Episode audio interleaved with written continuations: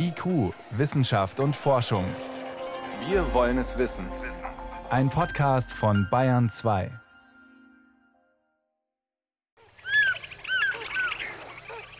Vom letzten Rekordhochwasser hat Venedig sich noch immer nicht erholt. Im November 2019 ist einmal mehr deutlich geworden, wie abhängig die Stadt von ihrer Umwelt ist und wie verletzlich.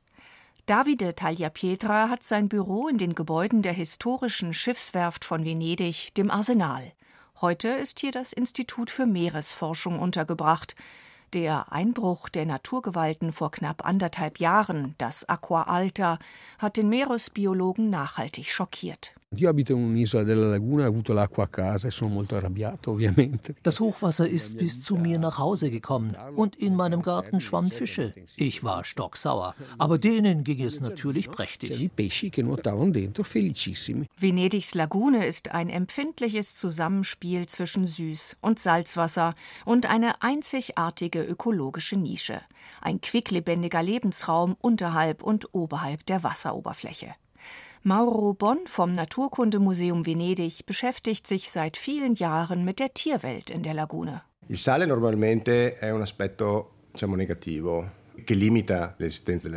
mit Salz kommen nur sehr gut angepasste Organismen klar. Da braucht es spezielle Strategien. Und in der Lagune haben wir ganz unterschiedliche Salzkonzentrationen. Vom Festland aus speisen Flüsse Süßwasser ein, aber je näher wir dem offenen Meer kommen, desto höher wird die Salzkonzentration. So haben wir hier einen einzigartigen Kosmos an Tieren. Um nur ein Beispiel zu geben, die Lagune ist mit das wichtigste Quartier für überwinternde Wasservögel.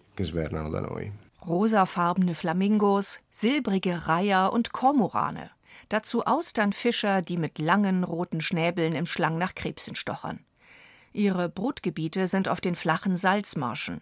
Mit Seegras bewachsen ragen sie nur wenige Zentimeter aus dem Wasser.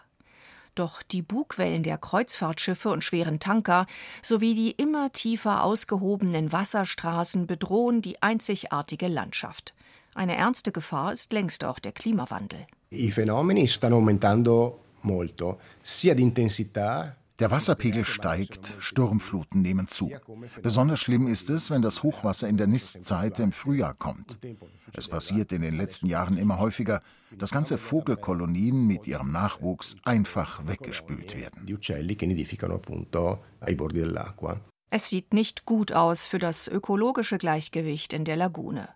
Große Teile des empfindlichen Biotops sind schon unwiederbringlich verloren, und das Wasser steigt weiter. Verheerende Hochwasser, so die Voraussage der Klimawissenschaftler, wird es in Zukunft immer häufiger geben. Georg Umgießer ist Ozeanograf und Experte für Ökologie und Hochwasserprävention. Also ich würde sagen, am Ende 2100 sieht es schlecht aus. Also 80 Jahre noch, dann würde ich sagen, dann ist das Ende da. Inzwischen soll ein stählerner Schutzwall aus beweglichen Unterwasserfluttoren das Sperrwerk Moose, das Aqua Alta von der Lagunenstadt fernhalten. Doch das wird nicht reichen. Wir stehen jetzt an einem Punkt, wo wir uns überlegen müssen, was können wir jetzt mit der Lagune machen. Man redet sehr oft davon, dass man Venedig retten will. Venedig retten, das ist zwar ein schönes Wort, aber es ist nicht präzise genug. Man muss sich überlegen, was man retten will von Venedig. Ja? Will man die Lagune retten oder will man die Stadt retten?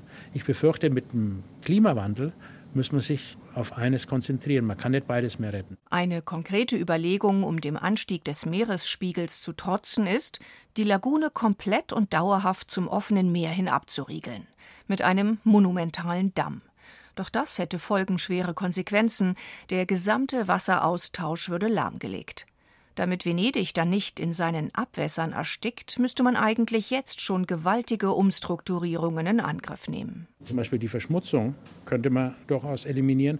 Man kann anfangen, den touristischen Hafen ins Meer zu verlegen. Das sind alles Sachen, die man machen kann, ohne dass man die Lagune zumachen muss. Aber das sind Sachen, die eben gemacht sein müssen, bevor man die Lagune zumachen kann. Für die einzigartige Lagune und ihre bisherigen Bewohner wäre allerdings auch das das Ende. Sie würde zum x-beliebigen reinen Süßwassersee.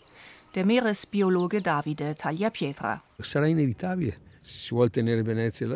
Es gibt keine andere Lösung, sonst geht Venedig unter, buchstäblich.